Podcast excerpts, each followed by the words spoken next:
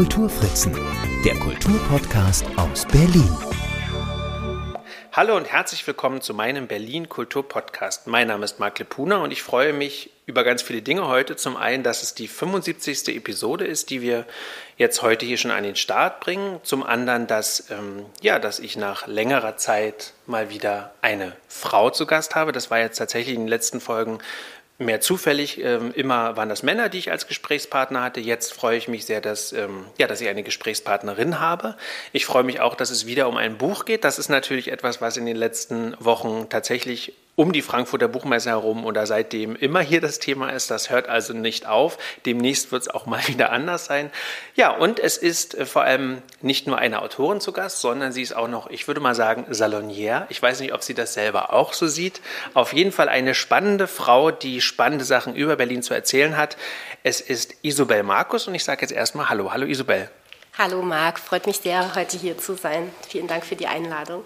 Ich freue mich auch sehr. Das ist ja eher so ein Zufall. Ich bin über dein äh, Buch gestolpert. Das ist natürlich was, was jetzt auch gleich noch äh, Thema sein wird. Es heißt Stadt der ausgefallenen Leuchtbuchstaben. Allein das ist ja schon ein großer Spaß und man fragt sich dann natürlich, was dahinter steckt.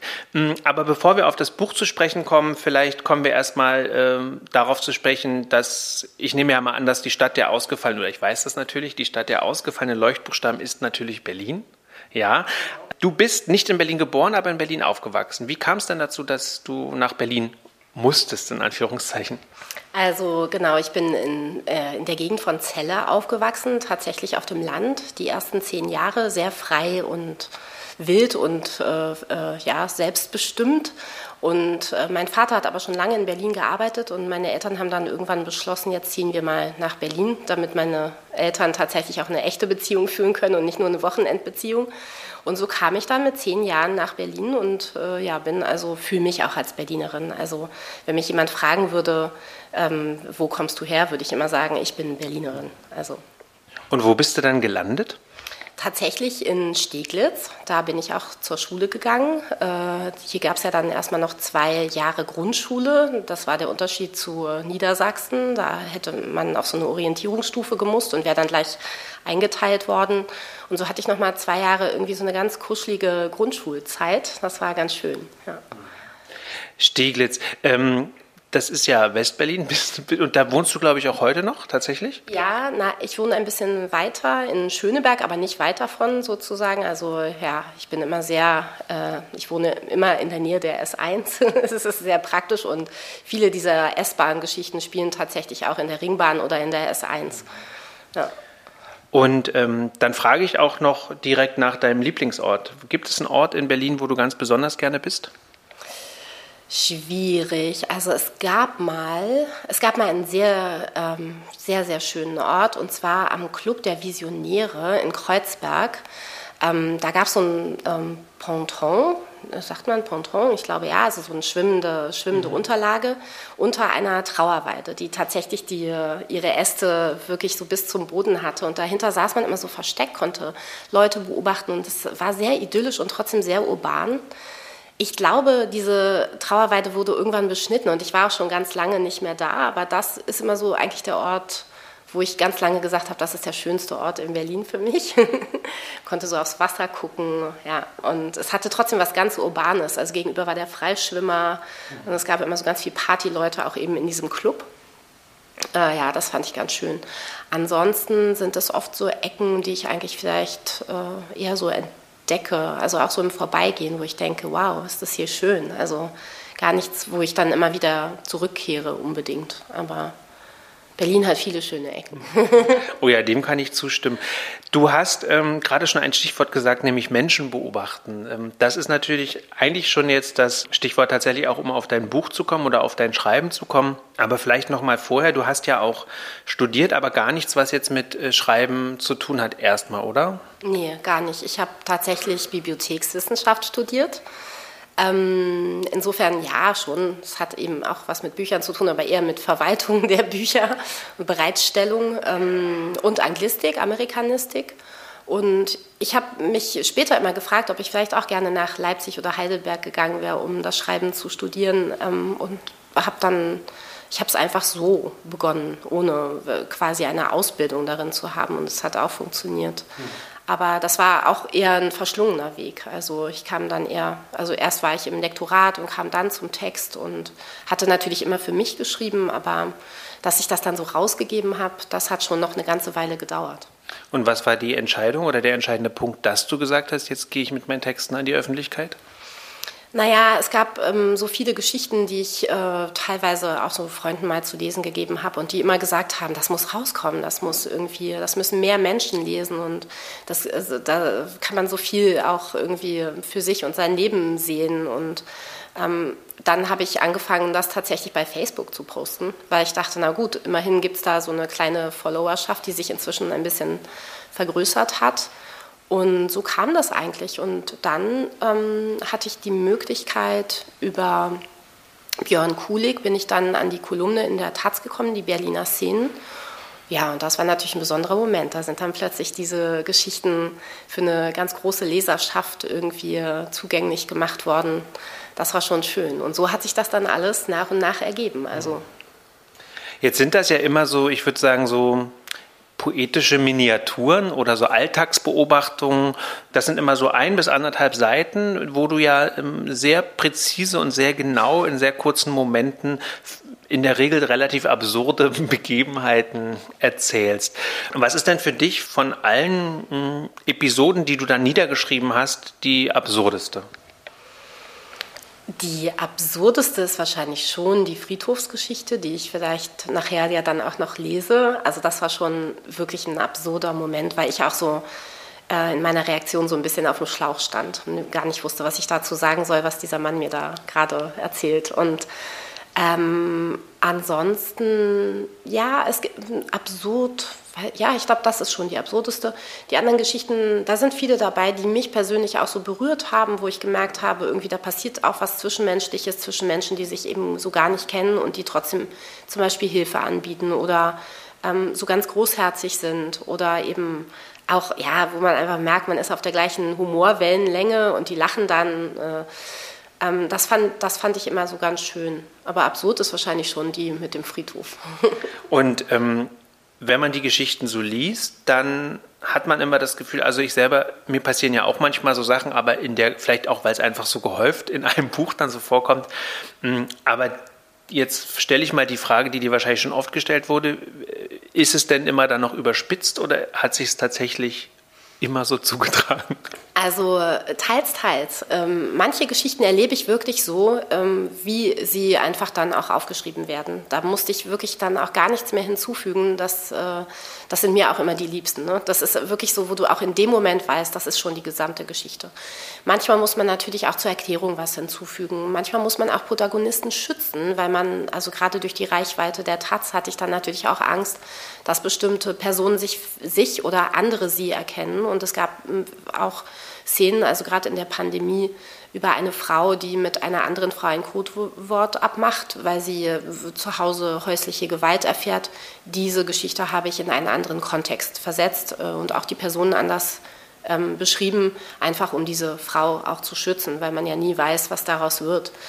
Ähm, und ja, also so. Aber ich habe festgestellt, tatsächlich, je mehr man äh, solche Geschichten aufschreibt und je mehr man diesen Fokus nach außen lenkt, äh, also auf seine Mitmenschen in den Bahnen oder im Café oder wo auch immer, dass, ähm, dass man eben auch immer mehr Geschichten erlebt. Also ne, da, wo andere das vielleicht äh, nur ja, einen lustigen Satz finden, aber da ist dann plötzlich äh, schon viel mehr Geschichte da, als, ähm, als man sich eigentlich ausdenken könnte oder sowas. Also aber es hat natürlich auch mit so einer Begabung oder so einem Interesse dazu, hier relativ genau hinzuschauen, vielleicht auch einfach zufällig. Hm, hast du das Gefühl, du hast im Laufe der Jahre, wo du das jetzt dann tatsächlich auch immer versucht hast, dann zu Papier zu bringen oder zu Papier gebracht hast, hm, hast du das Gefühl, dass du in der Hinsicht auch ähm, das so ein bisschen geschärft hast, diese Gabe sozusagen, diese Beobachtungsgabe? Ich glaube, die war eigentlich schon immer da. Also ich erinnere mich auch ähm, an ganz viele Dinge aus meiner Kindheit immer in Bildern. Und das hat auch selbst meine Eltern immer ganz erstaunt, dass ich immer noch so viel wusste und so. Aber das ist immer, dass ich die Bilder sehe. Und ich glaube, ähm, da, das half mir schon immer beim Schreiben. Also, und das ist auch jetzt so. Wenn ich mich dann hinsetze, um eine Geschichte aufzuschreiben, sehe ich diese Person wieder vor mir, wie sie aussah, wie sie sich bewegt hat. Und das sind so Sachen, die ich irgendwie wie in einem Film aufnehme und mir dann merke, also die tatsächlich abgespeichert sind. Ähm, ich würde nicht unbedingt sagen, ich glaube, das war vorher schon da. Ich würde nicht sagen, dass es jetzt noch geschärfter ist als vorher, sondern dass es irgendwie eigentlich, ja, mir gegeben. das klingt ein bisschen komisch, aber ich glaube, ja, so ein, ich habe auch ein sehr gutes Gesichtergedächtnis. Deshalb komme ich auch manchmal so ins Schleudern, wenn ich äh, zum Beispiel, und das kann sein, wo auch immer, also manchmal auch nur auf Fotos oder sowas im, äh, im Netz, und dann die Leute in echt sehe, dass ich sie wiedererkenne und dann immer überlege, woher kenne ich den, woher kenne ich die. Ähm, also ja, ich glaube, es hat eher was mit so einem bildhaften Erinnerungsvermögen zu tun. Und wie lange äh, brauchst du jetzt zwischen einer Begebenheit, die du erlebst, und der fertigen Miniatur? Also sobald es geht, setze ich mich da dran, weil ich auch natürlich Angst habe, dass ich Sachen vergesse. Ähm, oft ist es auch so, dass ich, äh, gerade wenn es äh, so längere Dialoge waren, die dann tatsächlich entweder mitschreibe, schon so in Stichpunkten, oder wenn ich aus der Situation heraus bin, zum Beispiel aus der S-Bahn herausgehe oder aus der U-Bahn, dass ich mir das dann mal schnell aufspreche, damit ich halt so die wichtigsten Stichpunkte nicht vergesse. Ähm, und dann äh, entsteht das relativ schnell. Also ich würde jetzt nicht sagen, dass ich da noch Tage dann drüber brüte, sondern das äh, entsteht innerhalb von einem Tag. Neben Unbekannten sind ja auch tatsächlich deine Kinder äh, oft Bestandteil dieser Episoden. Wie finden die denn das? Ja, also die, äh, die wurden natürlich vorher gefragt, ob sie überhaupt da auftauchen wollen. Das, das wollten sie, aber sie, es war ganz klar, dass sie das sozusagen zu lesen bekommen und auch absegnen.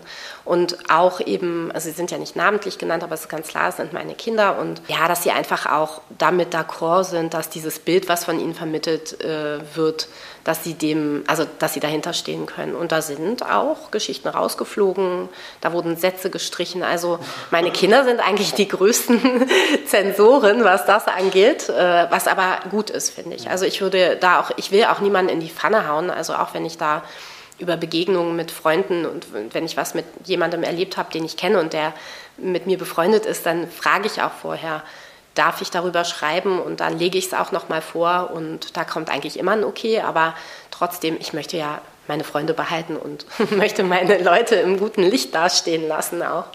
Ja. Das ist mir auch tatsächlich aufgefallen, dass man das Gefühl hat, dass, ähm, dass du einen sehr liebevollen Umgang mit den Menschen hast, die du beschreibst, ob du sie kennst oder nicht. Ähm, ist, jetzt hast du im Grunde die Frage ja auch schon beantwortet. Ähm, also ich, also mich, mich, hat das sehr beeindruckt, weil dadurch hat es, äh, hat es so ein nochmal so eine andere Art von feinsinnigen Humor, aber auch, man, mh, es sind so Herzschmeichler-Geschichten, wenn man so ein bisschen will. Weil ich finde, viele von den Leuten, die mh, ja, die, die treffen genau an den richtigen Punkt. So. Und, und du hast ja, das ist ja immer, das sind ja nicht immer die großen Schenkelklopfergeschichten, das sind ja wirklich manchmal so feinsinnige Anekdoten. Also ich mochte zum Beispiel wirklich sehr äh, diesen Moment, wo du so ein Gespräch belauscht und plötzlich dich selber verrätst, trotz Kopfhörern im Ohr, weil, weil du selber mitlachen musst. So, solche, solche äh, Episoden sind da natürlich auch drin. Also dass du im Grunde auch vor dir selber da letztlich auch nicht halt machst und dich genauso mit äh, natürlich in diese Geschichten involvierst. Jetzt sind hier, ich würde fast sagen, also wahrscheinlich sind das über 100 Geschichten in dem Buch. Ich wollte eigentlich vorher nochmal durchzählen, aber ich denke, das müssten so um die 100 Geschichten sein. Wann hast du denn ähm, äh, angefangen, im, im Grunde jetzt äh, für, die Taz oder bei Facebook auch und dann für die Taz das zu schreiben, dass man das nochmal zeitlich einordnen kann? Also die ersten Geschichten sind tatsächlich vor der Pandemie entstanden. Das heißt, ich würde sagen, so im Herbst 2019. Da ging das auch, meine ich, mit der Taz los. Ähm, Genau, also da sind viele Geschichten, die eben vor der Pandemie äh, einfach noch da waren und äh, die jetzt aber auch teilweise nicht so ganz chronologisch geordnet sind. Also wir haben das so ein bisschen versucht, aber manchmal ist doch noch eine so durchgerutscht. Und dann eben auch so vom Anfang der Pandemie, wo man ja tatsächlich auch noch so teilweise Handschuhe trug und so. Ähm, Äh, oder dann eben auch die Zeiten dieser Ausgangssperre, wo man dann, wo viele auch schon, das habe ich jetzt auf Lesungen gemerkt, vergessen hatten, dass man ab 22 Uhr das Haus gar nicht mehr verlassen durfte und so. Weil eben immer so viel passiert, dass die Leute das dann halt auch, ne, also es ist auch so ein bisschen ein Pandemie-Erinnerungsbuch geworden. Genau, aber natürlich auch so in der Zeit dazwischen, wo es dann, wo die Zahlen wieder runtergingen und ja, aber ich würde schon sagen, dass das alles so im Herbst 2019 losging. Und jetzt heißt das Buch Stadt der ausgefallenen Leuchtbuchstaben. Vielleicht erzählst du noch kurz, wie, wie der Titel entstanden ist. Genau, dazu gibt es auch eine Geschichte, ähm, die Titelgeschichte. Und im Endeffekt ist das tatsächlich ein Zitat von meiner Cousine Jutta. Ich kann es ja jetzt auch mal sagen. Hallo Jutta. Die hatte ich gefragt und zwar, ähm, ja, die kam, äh, sie hat auch längere Zeit in Berlin gelebt, aber kam auch immer oft zu Besuch und sagte eben, es wäre doch tatsächlich verrückt, wie in Berlin, wie viele Leuchtbuchstaben immer ausgefallen sind und dass dadurch eben auch so viele neue Wörter entstehen und das in keiner anderen Stadt, in, äh, die sie kennt und sie war schon überall, ähm, die Leuchtbuchstaben so oft defekt sind und auch bleiben über Jahre teilweise und was sich da für neue Wortkombinationen ergeben. Und in der Titelgeschichte ist es eben so, dass als meine Tochter anfing zu lesen, wir eben dieses, oder sie vor allen Dingen sich dieses Lesespiel ausgedacht hat, dass sie dann immer diese Leuchtbuchstaben vorliest, aber sie hat dann immer nur die leuchtenden vorgelesen und die ausgefallenen nicht. Und damit entstanden dann auch so ganz neue, lustige Wörter und ja, das war irgendwie, ähm, da musste ich dann immer auch ganz oft an diesen Ausspruch meiner Cousine denken und fand das im übertragenen Sinne eben auch für die Menschen in Berlin. Also auch wenn da mal was schief geht, auch wenn das Leben eben einem einen Streich spielt oder eben man auch wirklich ein bisschen Pech hat im Leben, dass dadurch aber trotzdem auch neue schöne Dinge entstehen können. Und gerade in diesem Miteinander, in dieser äh, oft ja auch anonymen Großstadt, dass dann eben so Verbindungen und so kleine Momente eben ähm, passieren, die vielleicht auch Hoffnung geben. Also, ne? Was so schade ist, dass ja tatsächlich diese, diese Leuchtbuchstaben, wie man sie tatsächlich noch von früher kennt, werden ja immer weniger. Es wird ja meist ersetzt durch solche hinterleuchteten ähm, Gesamtschriftblenden, äh, wenn man so möchte. Aufbewahrt werden die ja alle im Buchstabenmuseum, was ja jetzt am Hansaviertel da ist. Warst du da schon? Ich war da schon mal und ähm, äh, habe auch äh, äh, mehrfach äh, über viele, viele Beziehungen sozusagen Kontakt gefunden. Es gibt nämlich auch einen Leuchtbuchstabenladen äh, in Lichterfelde und die haben sich auch für mein Buch begeistert und die verkaufen Leuchtbuchstaben und kennen auch den, das Museum sehr gut und insofern gab es da auch so ganz viel Verbindung und der Besitzer äh, Tibor kennt sich ganz viel mit alten Leuchtbuchstaben aus. Also das ist ja wirklich auch eine Wissenschaft für mhm. sich, aus welcher Zeit welche Leuchtbuchstaben sind. Und ähm, insofern ja, es ist mir ein Begriff und äh, wir hatten tatsächlich auch mal vor, dort eine Lesung zu machen, aber dann kam eben Corona auch wieder dazwischen und aber vielleicht klappt das ja noch. Das hoffe ich sehr, weil das würde super, äh, glaube ich, da, da reinpassen ich kenne das sogar noch, das ist ja mehrmals umgezogen und tatsächlich habe ich es äh, erst wiederentdeckt in der Pandemie, sodass ich gar nicht reinkam. Also für mich steht ein Besuch nochmal aus. Also mach da mal eine Lesung, dann komme ich. Das ist ein willkommener Anlass, mal wieder ins Buchstabenmuseum zu gehen. Hm, jetzt ist dieses Buch fertig. Wie bist du denn zum Quintus Verlag? Das ist also im Quintus Verlag erschienen. Wie ist es denn dazu gekommen, dass diese ganzen Miniaturen, diese Berliner Szenen versammelt in einem Buch gelandet sind? Also im Endeffekt war das jetzt auch wieder Björn Kulik. Herzlichen Dank nochmal Björn an dieser Stelle. Genau, der hatte selber ähm, einen Kurzgeschichtenband auch schon bei Quintus veröffentlicht und ich ergänze Kurzstrecke heißt er, glaube ich, genau, ne? Genau. Kurzstrecke heißt er und kam äh, eben im Frühjahr 2020 heraus und das war natürlich, also das war wirklich im März. Ich glaube, wir haben noch die Premiere digital im Brechthaus zusammen gemacht und das war ja natürlich wirklich ein blöder Zeitpunkt für ein Buch herauszukommen, weil da ja erstmal ähm, alle geschockt waren und auch in dieser Starre waren und alle waren sehr beschäftigt, nun leider nicht mit neuen Büchern.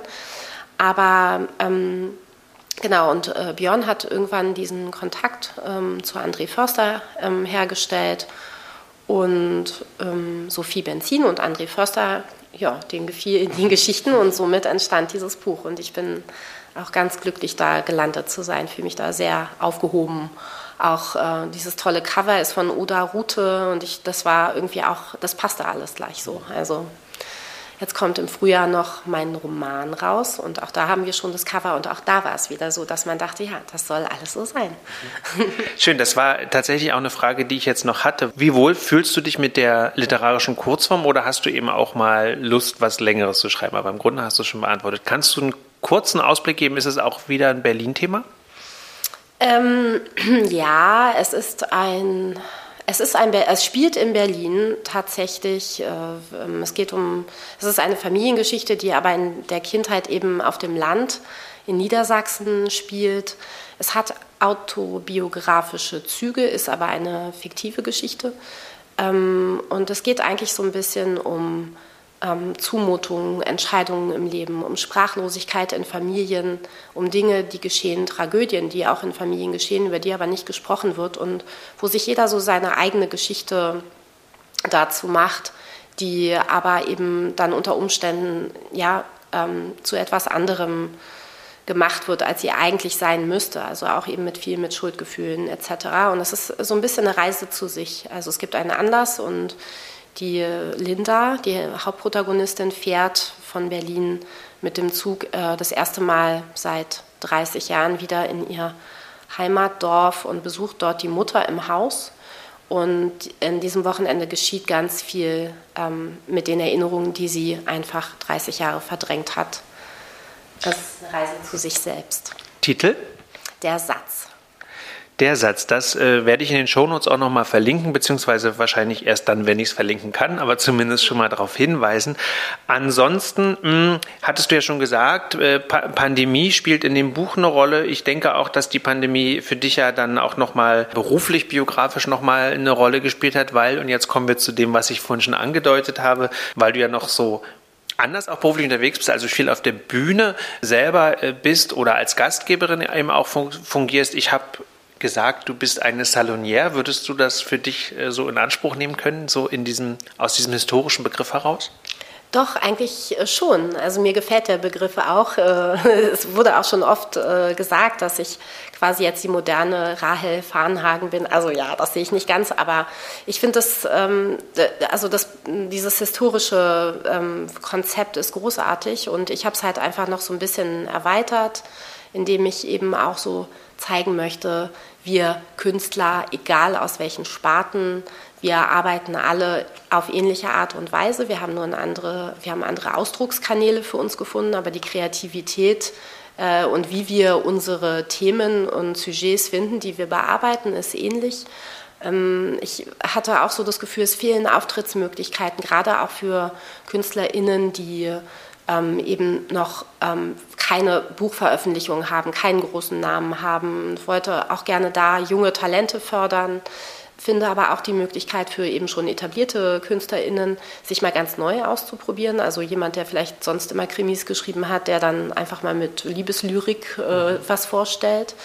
Insofern ist das immer so ein bisschen ein bunter Abend der alternativen Szene. Ähm, jeder, hat, jeder Auftretende hat 15 Minuten Zeit für sich auf der Bühne und danach gibt es eben ein moderiertes Gespräch mit mir und äh, im Austausch mit dem Publikum, was eben ja auch in den traditionellen Salons so war. Ähm, genau, und ich habe eigentlich äh, also wirklich von FotografInnen bis LyrikerInnen, ähm, Prosa, ganz viel Musik immer dabei eigentlich. Ähm, aber auch, äh, ich würde das sehr gerne auch erweitern noch. Ähm, und ich habe wirklich wahnsinnig viele KünstlerInnen, die Interesse haben und das freut mich auch total, weil das läuft alles auf sehr solidarischer äh, Ebene ab. Also wir teilen uns einfach alle die Tür und es ist ganz toll, wie das Feedback ist. Also und es sind auch wirklich schöne Abende, passiert ganz viel. Ich stelle die Abende unter einen roten Faden, unter ein Motto, was ich dann finde aus den eingereichten Beiträgen äh, der KünstlerInnen, die ich einlade und ja, das, äh, das ist schon ganz schön. Also äh, gerade wenn man diese Klammer und diese Verbindung dann auch sieht zu den einzelnen Werken, ähm, das macht großen Spaß. Und wie oft findet dieser Salon statt und vor allem wo? Also äh, ich bin äh, seit zwei Jahren jetzt in der Letretage und die Letretage ist ja umgezogen und zurzeit sind wir gerade im Studio Akut ähm, mit der Letretage und ähm, ja, also ich hatte jetzt pandemiebedingt, habe ich äh, ein paar Salons nachholen müssen und hatte dann tatsächlich alle vier Wochen einen. Aber ich habe dann doch gemerkt, dass das sehr viel ist. Äh, also auch so für mich, weil ja dann eben auch noch meine ganzen anderen Projekte liefen. Und jetzt habe ich erstmal so eine kleine Winterpause und werde im Februar wieder starten.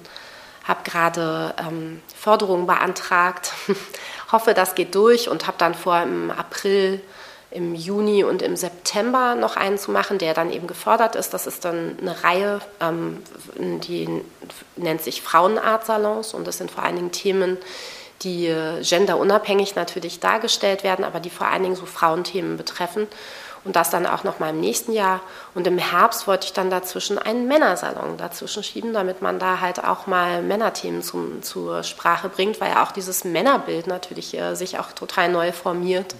und da auch ganz viel Gesprächsbedarf ist und man auch merkt, das fließt immer mehr in Literatur und Kunst ein.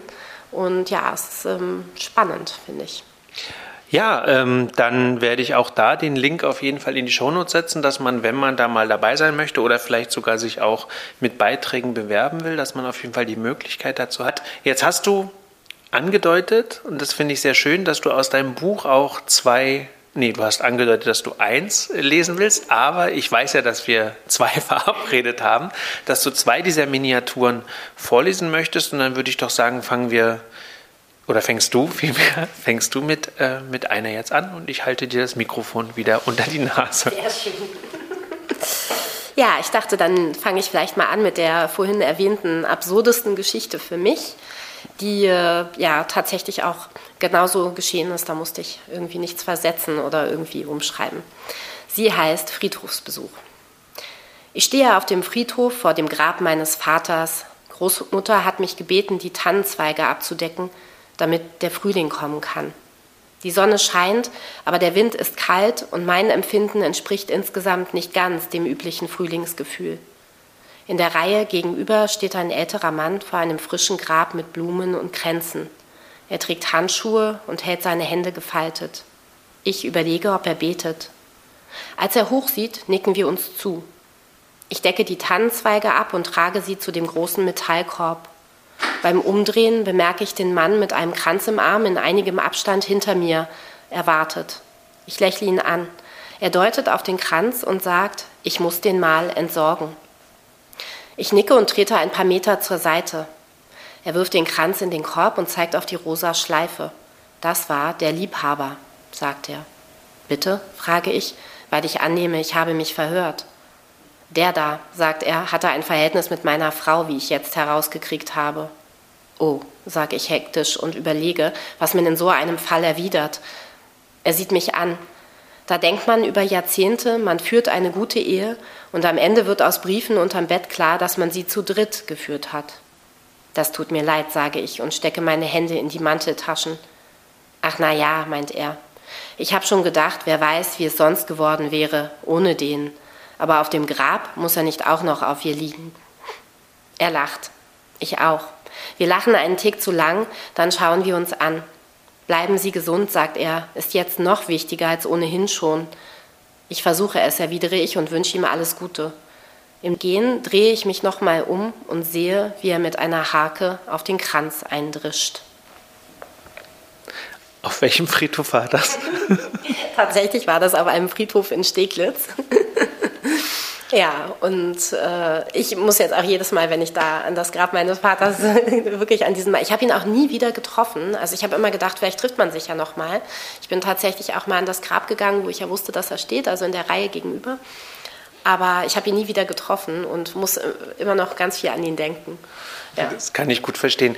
Du wirst gleich noch eine zweite äh, Geschichte lesen. Jetzt ist mir aber gerade eingefallen, das habe ich noch vergessen zu erwähnen.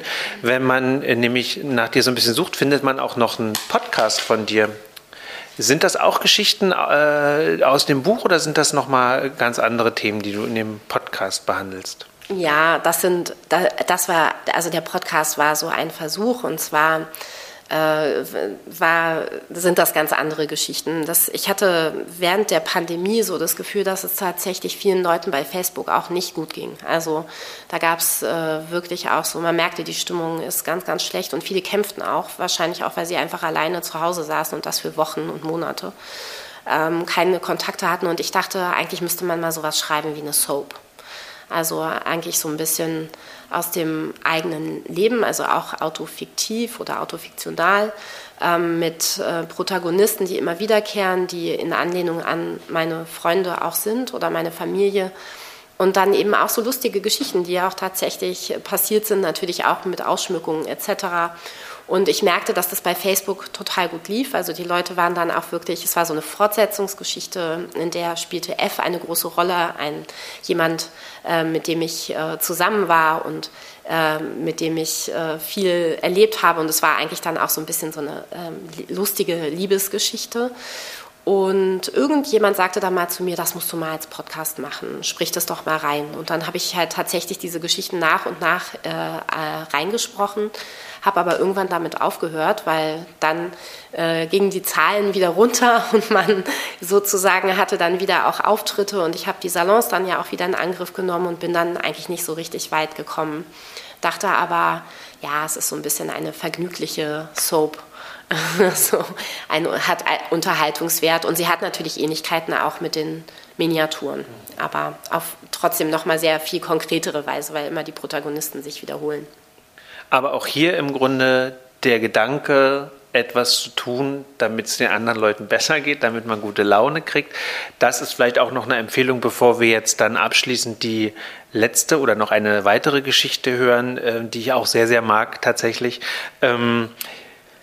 Ja, das äh, also im Grunde eine Empfehlung für alle, die, wenn, sie, wenn es ihnen mal schlecht geht, am besten sich das Buch immer irgendwo in, ins Regal stellen oder in, die, in der Nähe liegen haben, weil eine so eine Geschichte ist schnell gelesen und man hat eigentlich immer danach so ein kleines Lächeln nach einer Geschichte ähm, auf, den, auf den Lippen.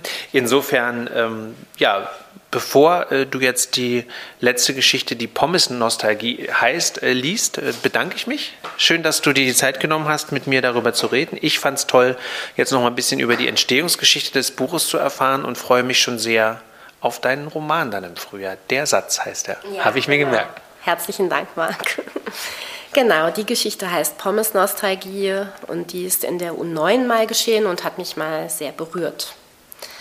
In der U-Bahn sitzen mir zwei Jungs gegenüber. Beide haben eine Schale Pommes auf ihrem Schoß und essen stumm und konzentriert. Ich verstehe das. Die Pommes-Schranke Pause ist heilig und ich bediene mit ihr ab und zu immer noch ein nostalgisches Gefühl. Pommes-Schranke essen ist nämlich wie mit elf Jahren im Freibad, wenn man nach Stunden im Wasser, nass mit tropfenden Haaren und blauen Lippen auf der Decke saß, abwechselnd Pommes in Mayo und Ketchup tunkte und sich die salzigen Lippen ableckte. Nur dann setzten auch kurz die Wasserbombenangriffe der Jungs aus. Der Junge hier, mir gegenüber, ist groß und ein bisschen pummelig. Er hat einen dunklen Flaum über der Oberlippe und einen sehr geraden Scheitel im schwarzen Haar. Außerdem hat er Mayonnaise und Ketchup gemischt, sodass die Soße ganz rosa ist.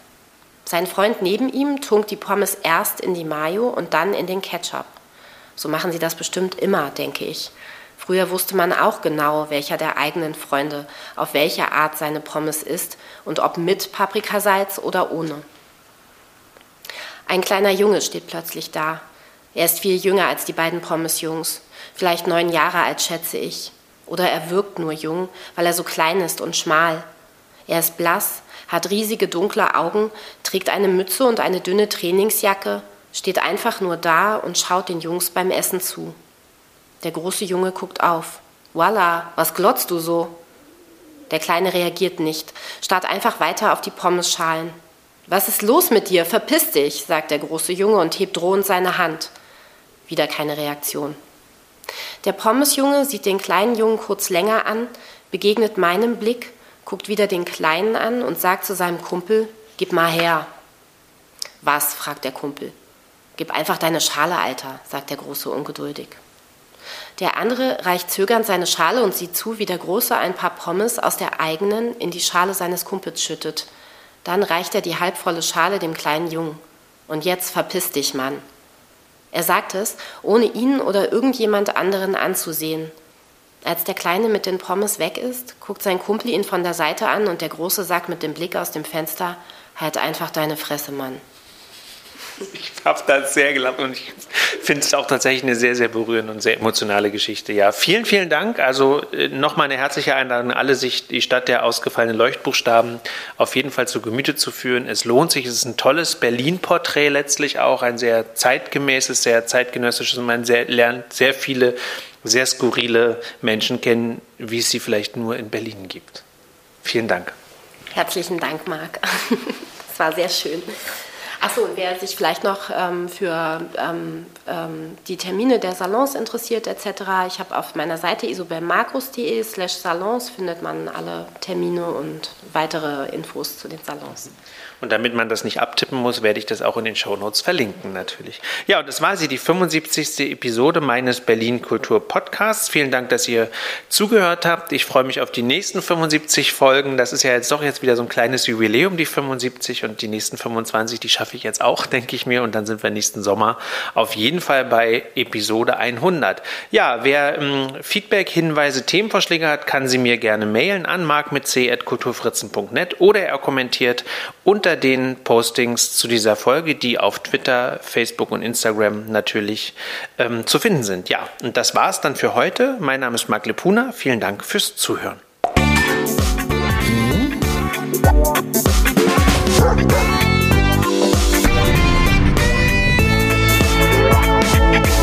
Kulturfritzen, der Kulturpodcast aus Berlin.